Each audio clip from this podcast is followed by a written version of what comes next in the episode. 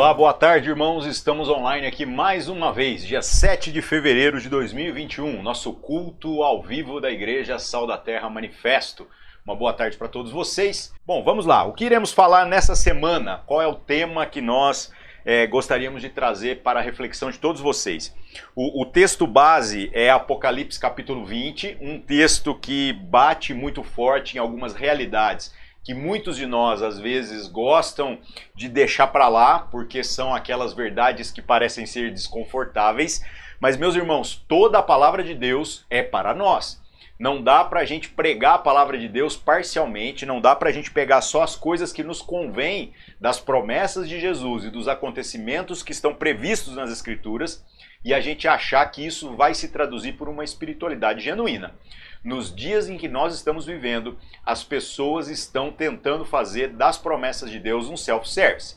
E Deus promete coisas boas para todos aqueles que são obedientes, e Deus promete coisas muito ruins. A ira de Deus sobre a vida daqueles que é, são é, se tornam pessoas que se portam de maneira a serem é, rebeldes, aqueles que se apresentam como verdadeiros inimigos de Deus por conta de preferirem amar mais a sua própria vontade do que a vontade do nosso Senhor e Criador para a nossa existência. Então, meus irmãos, o que eu gostaria, através dessa palavra, onde nós falaremos um pouco sobre o juízo de Deus e o inferno, é que você refletisse que Deus, em todas as coisas que faz, Ele é bom, Ele tem é, razão naquilo que Ele está fazendo. Se o Senhor criou alguma circunstância, mesmo que ela pareça para nós algo desconfortável, tenha certeza que se há algum erro, o erro está em nós e não em Deus e nem naquilo que Deus fez. Né? Deus nos deu, de certo modo, a dádiva da vida. Viver já é um privilégio e com certeza esses anos que nós conseguimos usufruir onde nós gozamos aí até de certa liberdade para viver do jeito que nós queremos, isso já é um presente inigualável, né? É, às vezes a gente fala, ah, mas eu não pedi para viver. Isso é muito bonito enquanto a gente não está à beira da morte. Mas quando a gente está à beira da morte, quando a gente vai vendo a nossa saúde sendo comprometida, então a gente vira e fala assim: nossa, como eu gostaria de ter mais alguns anos. À medida em que os anos também vão passando, a idade vai chegando, você também lamenta é, não ter aproveitado da maneira correta, da maneira mais coerente, né, os anos no passado. Então que a gente entenda que a vida já é uma dádiva de Deus e não há nenhuma injustiça a respeito daquilo que o Senhor traz para nós certo? Vamos explicar isso mais detalhadamente. Bom, para a gente começar então essa meditação a respeito desse juízo de Deus e o inferno, eu gostaria de lembrar que esse papo de inferno não é uma invenção da Idade Média, não é uma edição daquilo que seria é, o evangelho e que a igreja inventou e que Jesus nunca tocou no assunto, muito pelo contrário. Nós temos registros, inclusive nos evangelhos, onde Jesus fala sobre o inferno e ele fala duramente, ele traz uma referência é, pesada para nós, para a gente compreender o que é esse inferno. Tá? Então, nós temos que entender o seguinte: se Jesus está falando um negócio, então nós temos que considerar esse negócio.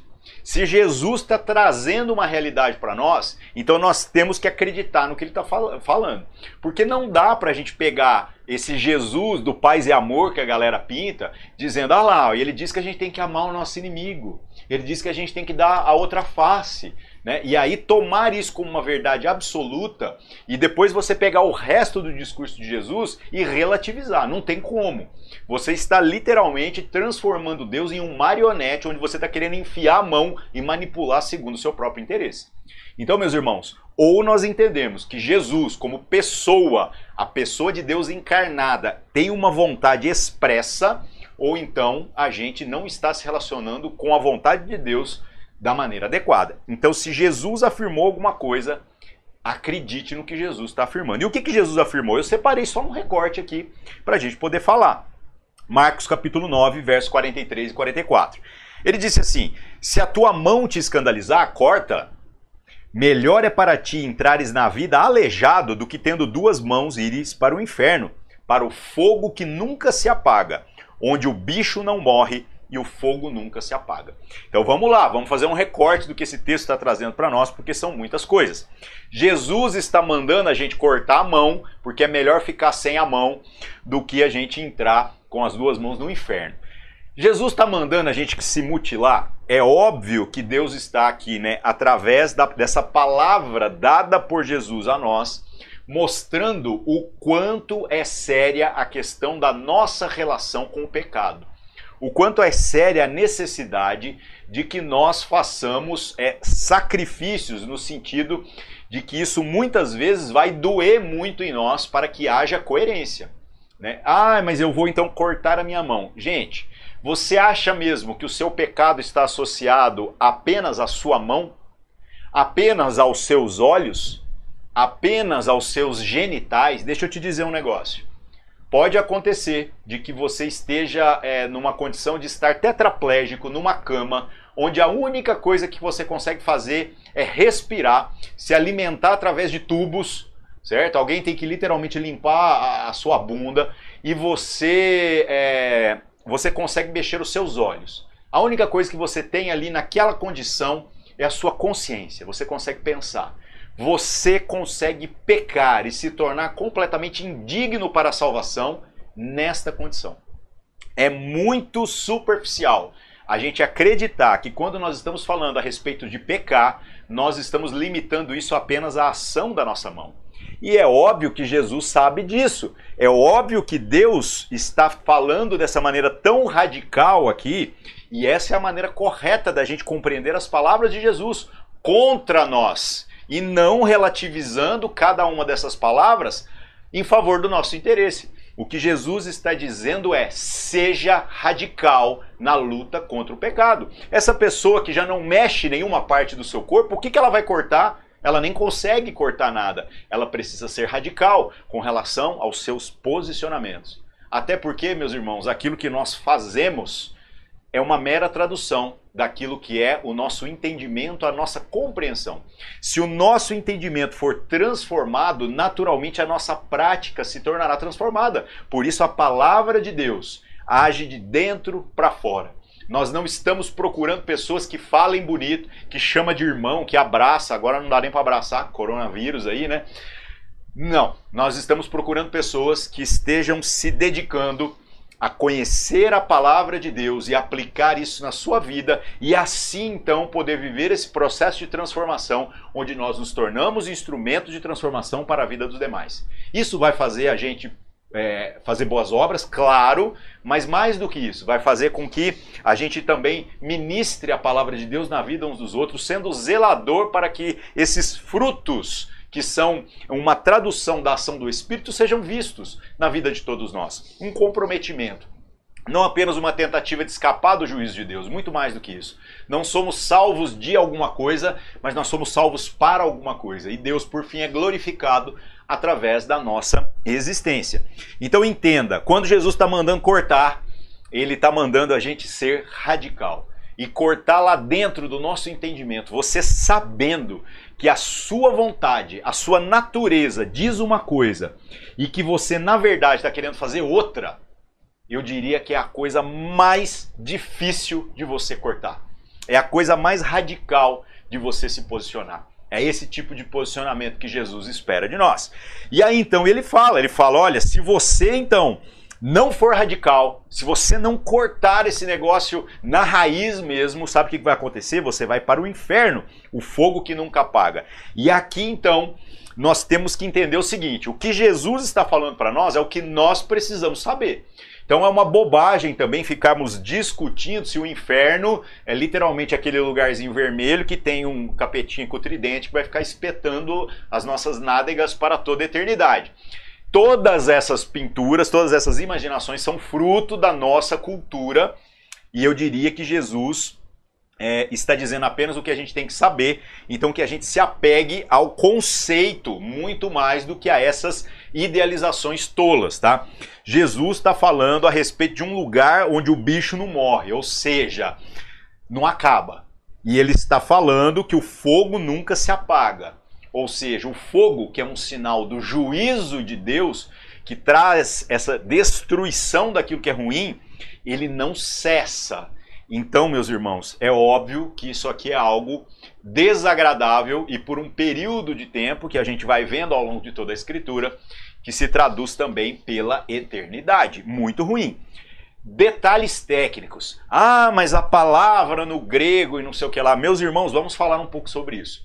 Quando a gente pega as palavras que foram traduzidas por inferno ao longo de toda a escritura, nós temos algumas dificuldades técnicas e é, de fazer associação entre a ideia do original e aquilo que foi usado na tradução. Por exemplo, no Antigo Testamento existe uma palavra muito utilizada que foi traduzida por inferno, que era a palavra hebraica Sheol, né? E de certo modo essa palavra poderia até ser traduzida como o lugar dos mortos ou como o além, aquela realidade que está além dessa vida, mas não ainda o lugar definitivo para onde nós iremos, para onde nós estaremos. Quando essa palavra foi traduzida é, para o grego, foi utilizada a palavra Hades, né, que significa é, inferno já dentro de um outro conceito. Toda tradução envolve adaptação. E é por isso que o estudo das escrituras em cima dos originais acaba enriquecendo tanto o nosso entendimento. Não, então você está dizendo que eu tenho que aprender hebraico, eu tenho que aprender aramaico, eu tenho que aprender grego. Não, meus irmãos, a gente não tem que aprender. Como a gente falou aqui acerca desse texto que nós lemos, das palavras de Jesus, é muito mais importante que a gente se apegue ao que nos foi revelado, aos conceitos, do que propriamente a esses detalhes técnicos explicando-se de maneira mais clara, né? É aquele que está aqui vivendo, quando essa pessoa experimenta da morte, ela irá então ou esperar já em Cristo Jesus, ou ela irá então para este lugar onde está apartada já da presença de Deus. Agora, isto é o inferno no seu sentido total, embora isso já é um lugar de terror, o que nós entendemos através da Escritura é que ainda não, porque porque haverá o juízo no final, onde no final aqueles que são de Cristo e aqueles que não são, todos ressuscitarão. E então, depois da manifestação desse juízo, deixa eu trazer um outro detalhe aqui: o juízo de Deus não é passar os nossos pecados no telão, até porque isso seria ridículo, né? A gente ia ficar é, é, entediado, para não dizer que a gente ia ficar rindo para toda a eternidade, até passar todos os pecados, né? Só os meus eu acho que já provocaria gargalhadas em todas as, as é, em todos os seres celestiais aí, né? Então não é a respeito disso. O livro do Apocalipse, se você pegar o nome dele na essência, ele significa revelação. Então o que acontece nesse juízo de Deus é que é revelado aquilo que na verdade já é sabido, pois Deus sabe de todas as coisas. Deus é que promoveu essa salvação na nossa existência. Então o que, que vai acontecer nessa história? Os mortos serão então todos trazidos, nós receberemos esse corpo de glória no final, e então se manifesta esse juízo de Deus. Aqueles que são lavados no sangue do Cordeiro, aqueles que receberam esta salvação, aqueles que se tornaram discípulos fiéis de Jesus, Jesus ocupa o nosso lugar nesse julgamento. Exatamente por conta disso, as nossas obras não são consideradas para a morte. E nós nos tornamos aqueles que agora irão habitar a nova cidade, a nova terra, né? novos céus e nova terra, a nova Jerusalém, a cidade celestial, todas essas coisas novas. O que nós falamos de Fulano está no céu é a ideia de Fulano estar é, não mais nessa vida, mas não ainda na Cidade Santa, não ainda nesse lugar definitivo onde nós estaremos com Deus por toda a eternidade, tá? Então, meus irmãos, é o desafio da tradução. É, existe a palavra grega que foi traduzida por tártaro, que também aparece nestas referências.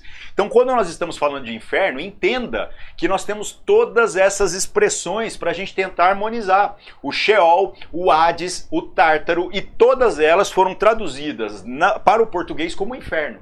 Então, como que a gente vai entender isso? Vamos entender do jeito que a Escritura traz para nós, do jeito que Jesus está falando.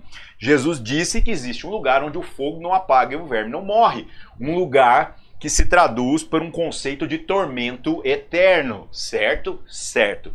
Vamos ler mais textos e a gente vai encontrando no meio da história, então, é, o que, que é realmente para ser considerado como o princípio dessas ideias todas, ao invés da gente ficar se apegando aos detalhes técnicos. O que nós realmente temos que entender aqui é que se Jesus está dizendo que esse lugar é ruim, que esse lugar da ira de Deus é um lugar de tormento e que esse negócio não acaba nós devemos nos atentar a isso daqui.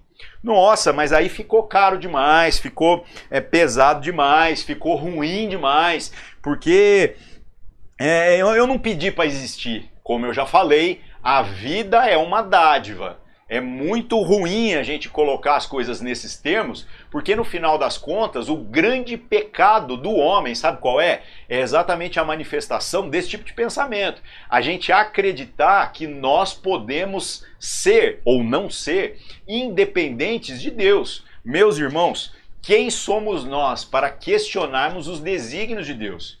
Né? Então Deus não erra e Deus é soberano em tudo aquilo que ele faz. Se Deus nos criou, a gente tem que entender que Deus não está errado naquilo que são essas manifestações da sua vontade, tá? Ah, mas então Deus está me mandando para o inferno? É muito pior do que isso.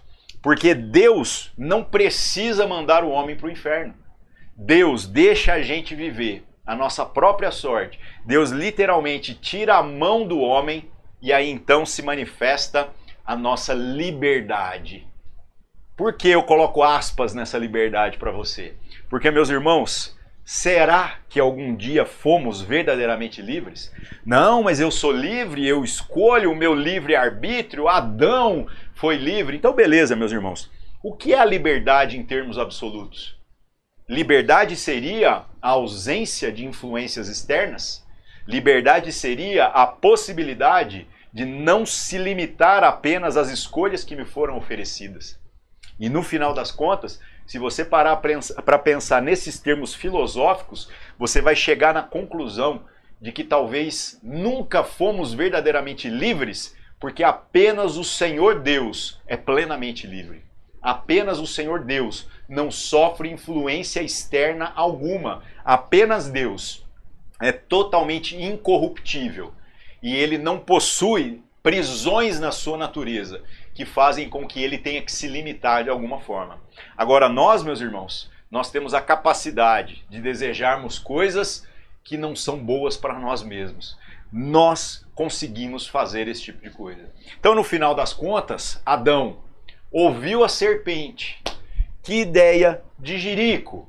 Mas esta é, atitude expressa exatamente o que esta liberdade que nós usufruímos traz sobre a vida de todos nós.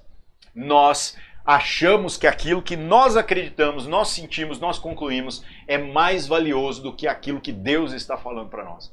Então entenda um negócio, não foi Adão que ferrou com a sua vida. Adão ferrou com a vida dele e no final das contas isso trouxe uma revelação a respeito de como todos nós somos pessoas naturalmente ferradas mesmo. Nós estamos de, é, distantes de Deus, nós estamos perdidos e Deus nem precisa nos mandar para o inferno, pois a própria palavra fala que o inferno foi feito para o diabo e os seus anjos. Então por que, que nós estamos indo para lá? Romanos capítulo 5, verso 12. Portanto, como por um homem entrou o pecado no mundo e pelo pecado a morte, assim também a morte passou a todos os homens. Por isso, todos pecaram. Então, meus irmãos, sabe por que, que a gente vai para o inferno? Porque nós nos tornamos pessoas agora que, na manifestação da nossa liberdade, nós nos tornamos aqueles que naturalmente, com as suas próprias pernas, caminham para a morte. Pois o salário do pecado é a morte. De qual pecado? De todos. Todo pecado tem como consequência eterna o inferno, a morte eterna. Por quê? Porque é, viver no pecado significa é, rejeitar a vontade de Deus, rejeitar a natureza de Deus, fazer com que a gente se porte na prática como inimigo de Deus. Nossa, mas ficou ruim demais esse negócio. Realmente. Agora deixa eu te falar um negócio. Se você acha absurdo que Deus tenha criado homens sabendo que nem todos serão salvos, você deveria olhar isso por uma outra ótica. Será que você compreende que o verdadeiro absurdo da obra de Deus é Deus ter criado homens que não merecendo serão salvos? Esse é o absurdo. Glória a Deus pelo absurdo que Cristo Jesus está proporcionando à nossa existência. Ai, mas agora eu estou em crise porque eu, eu como é que eu sei se eu sou salvo ou não? Se você tem essa crise, meu irmão, trago para você boas notícias só possui essa crise quem foi tocado pelo Espírito Santo. Quem não é tocado pelo Espírito Santo não tem crise, viu, meu irmão? Não tem crise. Só pode desejar a Deus quem por ele foi desejado primeiro. Então, se você está em crise, boas notícias para você. Fica aí, acompanha essa mensagem até o final, que o prognóstico aqui é bom, tá? Já já estamos terminando. Bom, vamos lá. Então, é uma injustiça na salvação, porque o santo morreu no lugar de pessoas corruptas, no meu lugar, no seu lugar, no lugar de toda a humanidade que reconheceu então a obra de Cristo em seu favor. Este é o olhar correto que nós precisamos ter a respeito de todas as coisas. Este é o olhar que faz com que a gente então pare de querer imaginar uma independência acerca daquilo que Deus está fazendo é, na, na, na, história da humanidade, na criação do homem, tá?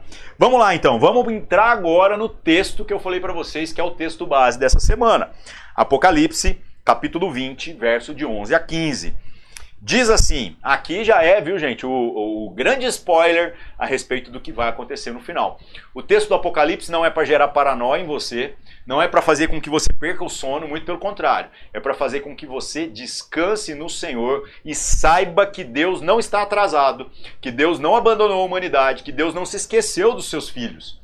Muito pelo contrário, o Senhor tem um cronograma, não compete aos homens conhecer os tempos e épocas, como Jesus disse, que o Pai é, determinou por sua exclusiva autoridade. A única coisa que a gente tem que fazer é olhar os sinais, viver uma vida piedosa, seguir o Evangelho no sentido de permitirmos que o Espírito Santo, habitando em nós, promova essas transformações e essa ação, através de nós, na vida uns dos outros, na vida da sociedade, sinaliza um reino de Deus.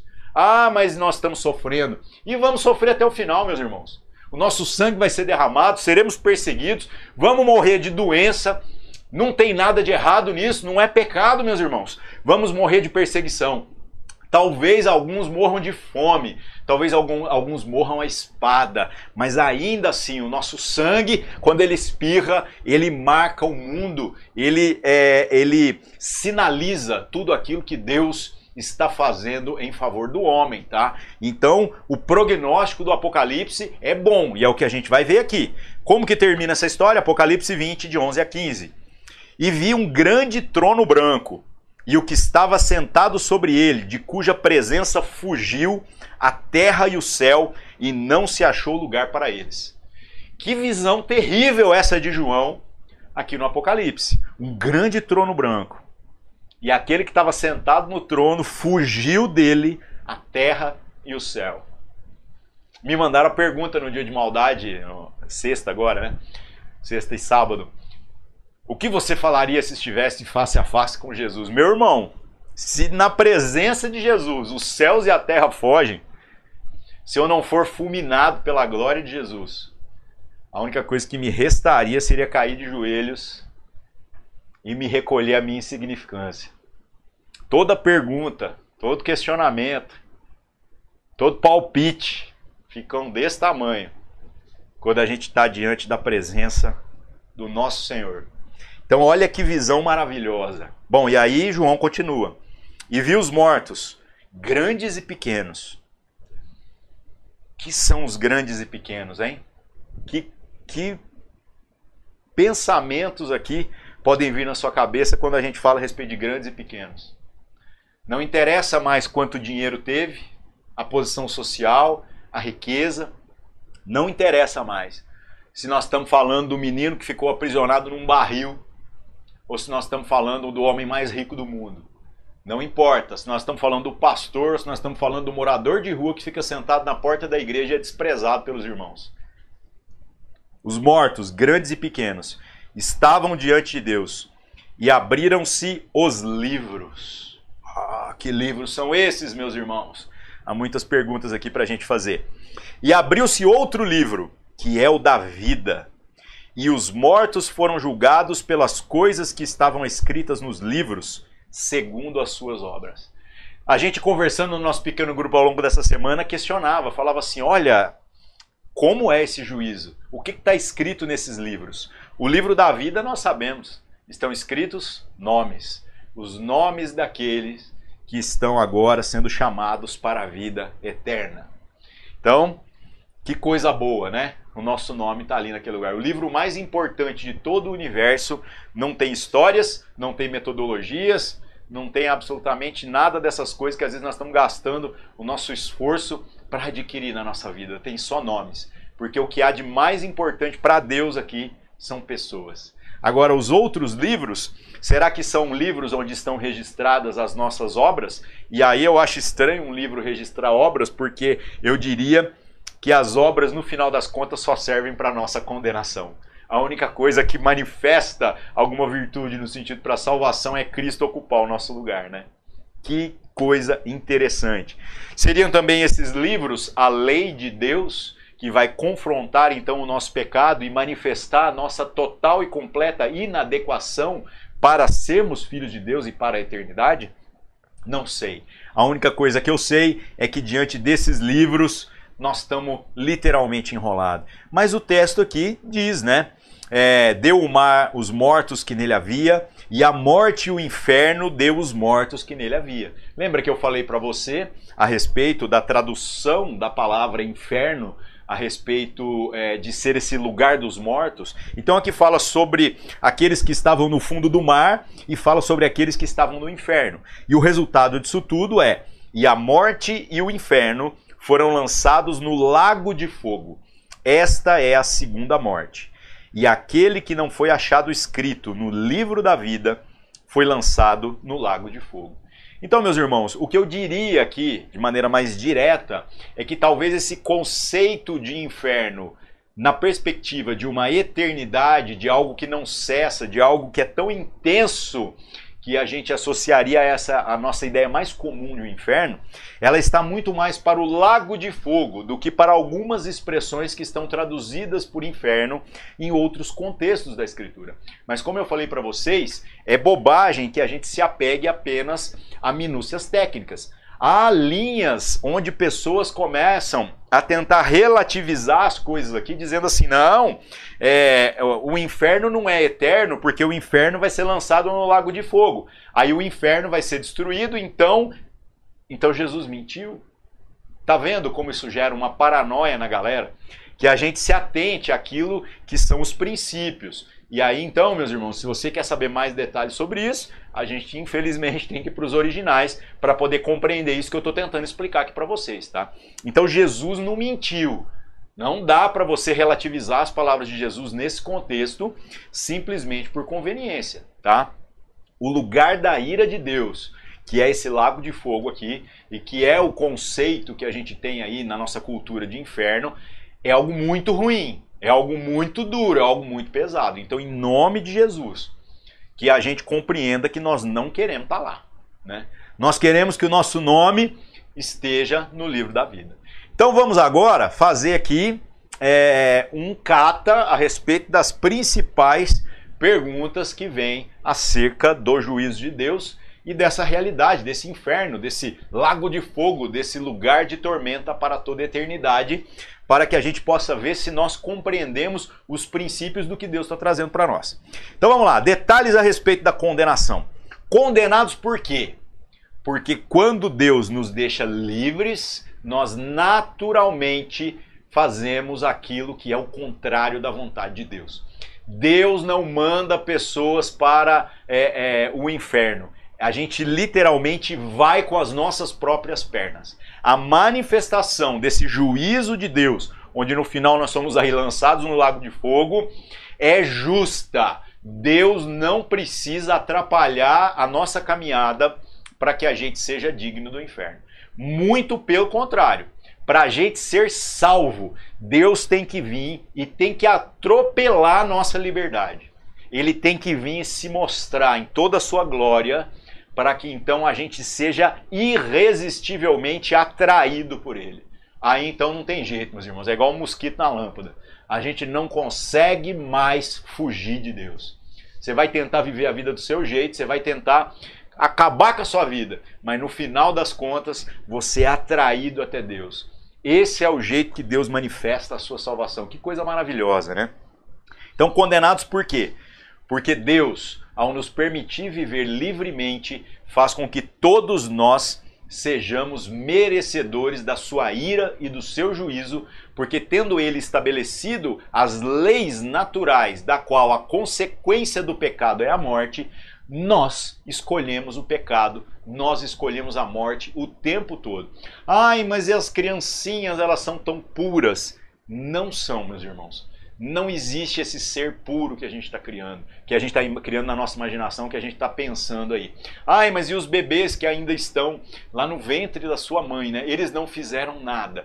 Então, meus irmãos, entendam que a salvação dos bebês lá não é pela questão é, é, de uma suposta pureza, de uma suposta virtude, mas sim da manifestação da graça de Deus, pois o próprio Jesus deixou muito claro a respeito de como o reino de Deus é das criancinhas. Pela pureza, não. Pela impossibilidade de que a gente responsabilize alguém que ainda não é adulto, maduro, por aquilo que são é, as posturas necessárias é, diante do próprio pecado diante da sua própria existência. Então Deus é bom e é por isso que a salvação se estende às crianças, se estende aos bebês. Mas na nossa natureza, se a gente parar para olhar por conta do pecado de Adão, essa corrupção está em nós desde quando a gente é fecundado. Como Davi falou na palavra, né? Em pecado fui gerado. Nós já nascemos com a nossa natureza completamente corrompida, tá? Então esse é o motivo da nossa condenação. Condenados a quê? Condenados a, estando livres, colhermos as consequências daquilo que nós plantamos. Quem semeia pecado, colhe morte, certo? E essa morte se manifesta como? Né? Ah, eu morrer? Não, morrer todo mundo vai. Né? Tá estabelecido isso já. Porque nós não temos o acesso mais à árvore da vida, né? que está representada lá no Gênesis. Não é apenas isso, mas esta segunda morte é este lugar onde nós seremos lançados na ira de Deus. E essa ira de Deus, assim como o amor de Deus, a bondade de Deus, a misericórdia de Deus, é infinita. Complicado, né? É justa essa condenação? Como eu disse para vocês, é justa. Injusta é a salvação. O que Deus deveria fazer é mandar todos nós para o inferno. Todos Agora Deus, na sua infinita misericórdia, resolveu manifestar misericórdia por alguns segundo os seus próprios critérios. E Jesus conta uma parábola a respeito disso, né? Ele fala que havia ali um senhor que contratou pessoas ao longo de todo o dia e no final ele remunerou de maneira extremamente generosa aqueles que trabalharam apenas uma hora, do mesmo jeito que aqueles que trabalharam o dia todo. Quando, foram, quando ele foi questionado pelos trabalhadores, dizendo assim: ah, isso é injusto. Né? O que, que Jesus disse que esse, é, esse, é, esse cara que contratou né, os empregados é, deu ali como resposta? Ele disse assim: não é justo que eu faça é, o que eu quiser daquilo que é meu? Né? Afinal, eu, eu combinei com você uma coisa e te paguei. Agora, se eu quero dar o salário para o outro, segundo a minha bondade, a minha misericórdia, o que você tem a ver com isso? Então, meus irmãos, o pagamento que todos nós merecemos é a morte eterna, porque nós, dentro dessa nossa liberdade, onde nós somos escravos de nós mesmos, da nossa natureza, onde nós somos escravos das influências externas que nós sofremos, onde nós Infelizmente, não conseguimos, por conta da nossa natureza caída, escolher além das opções que nos foram oferecidas. O que, que acontece? A gente se torna naturalmente digno da ira de Deus, inimigos de Deus. Então, é justa a condenação? Com certeza. Injusta é a salvação. Mas Deus, em sua infinita bondade, resolveu dar daquilo que é dele, da vida que é dele, segundo os seus próprios critérios. E glória a Deus por isso, meus irmãos. Porque merecer ninguém merece. Ai, Ari, você está dizendo que se chegar lá, depois de você viver tudo esse negócio e gastar a vida pregando evangelho, podia estar tá trabalhando só para ganhar dinheiro, ficar rico. Você chegar lá e Jesus fala assim: Ari, você vai para o inferno. É justo? Falei: é. É ruim. É ruim para mim. Mas é justo, meus irmãos. A única coisa que eu teria que falar, se no final Jesus virar para mim e falar, Ari, você não, é, o Senhor tem razão. Por mais que isso doa e por mais que isso não seja aquilo que, obviamente, eu desejo, eu tenho certeza que você também não deseja. Se nós desejamos a Deus, é porque Deus nos desejou primeiro. E aí então, vem a quarta pergunta: o que, que eu faço para escapar dessa condenação? E a resposta é a mais gostosa de todas da gente refletir nessa tarde de domingo. Nada! Você não tem que fazer nada. Por que, que você não tem que fazer nada? Porque Cristo já fez tudo por nós. Ora, mas é tão fácil assim. É. Então eu posso continuar vivendo do jeito que eu estou vivendo? Não. Ué, mas espera aí, você falou que eu não tenho que fazer nada e agora você está dizendo que eu não posso fazer um tanto de coisa. Meus irmãos, sabe o que, que nós temos que fazer? Nós temos que concentrar os nossos esforços em conhecendo a vontade de Deus, sermos os homens e mulheres que Deus está dizendo que fomos feitos em Cristo Jesus. Então o que nós temos que fazer não é fazer, o que nós temos que fazer é ser. Se nós formos os homens e mulheres que a palavra de Deus está dizendo, que o Espírito agora está gerando em nós, meus irmãos, aí então nós manifestamos essa salvação maravilhosa que nos foi oferecida através de Cristo Jesus. Nossa, mas eu não quero ir para o inferno. Se você quer estar com Deus, é porque Deus quer você também. Então, a, o prognóstico aí é bom. Nessa esperança da salvação, gaste a sua vida obedecendo a Jesus. Como que eu obedeço? Se dedique a conhecer a palavra de Deus, pois nela está a vontade de Deus. Toda a palavra, não fica pescando só o que convém, não pelo amor de Deus. Interprete os textos contra você, como a gente está tentando fazer aqui. Para de ficar distorcendo as coisas segundo a sua conveniência. E então, tomando dessa palavra para a sua vida, se enchendo, o seu coração vai se encher de fé, a confiança inabalável de que aquilo que o Senhor falou é verdade. Mesmo que eu não sinta, mesmo que todas as coisas, os meus sentidos, os meus olhos, me mostrem, me mostrem o contrário. Aquilo que Deus está falando a meu respeito e a seu respeito é mais verdade do que aquilo que nós somos capazes de perceber. E aí então agora eu vou me relacionar com Deus e me relacionar com as pessoas a partir do que a Escritura está dizendo a meu respeito. É, eu não vivo mais apenas para mim mesmo. Eu, assim como Cristo Jesus, vivo para a glória do Pai. E a glória do Pai é que o Senhor seja visto através de nós em favor da vida dos irmãos. Então, por isso, a igreja. A igreja, meus irmãos, não é um, um rito, não é um lugar para a gente tentar achar que seremos pessoas melhores. A palavra está dizendo que nós já fomos feitos pessoas melhores. Nas regiões celestiais isso já está resolvido. A igreja é o lugar onde a gente que é ruim permite que as ações do Espírito Santo e a administração da palavra na vida uns dos outros promova a edificação necessária para que a gente se torne o que Jesus quer que a gente seja. Então nós não cantamos porque Deus está precisando de uma adoração. Nós cantamos porque nós, como filhos, devemos viver como filhos. Aqueles que se reúnem né, para a glória do nosso Pai. E a gente suporta a família da fé, suporta no sentido de ser apoio e também no sentido de aguentar. Ai, mas eu não suporto o fulano. Se você rejeita o irmão, você não cumpre a vontade do Pai. Então a gente se move na direção da palavra, a gente se move na direção da família da fé e a gente se relaciona com Deus através das disciplinas espirituais, da oração. Né? Nós oramos e falamos com Deus, Deus fala com a gente através da palavra. Tudo isso para que o nosso relacionamento horizontal, uns com os outros, e nós com o mundo, com aqueles que não conhecem Deus, seja agora remido, seja algo que glorifica o nosso Deus, que sinaliza algo que é exatamente o oposto de tudo isso que eu anotei aqui. Não dá nem para ver, né? Tá muito branco aqui. O que? Que nossa preocupação não é o inferno. Nossa preocupação não é o juízo porque nós não fomos salvos do inferno, nós fomos salvos para a glória de Deus, nós fomos salvos para a eternidade com Deus, nós fomos salvos para sermos parte da mesa do Senhor. Então, meus irmãos, confiantes em tudo isso que a palavra está falando a nosso respeito, que a gente possa agora nos apresentar diante de Deus e viver dessa maneira graciosa. Toda vez que a gente começar a pegar os nossos interesses, as nossas vontades, aquilo que nos é conveniente, e a gente colocar na frente daquilo que é a vontade de Deus para nós, a gente começa a se tornar gente que manifesta o quanto somos merecedores desse juízo de Deus, desse inferno, dessa destruição que nunca acaba. Amém? Vamos orar. Se você está em crise aí, seja bem-vindo à família da fé.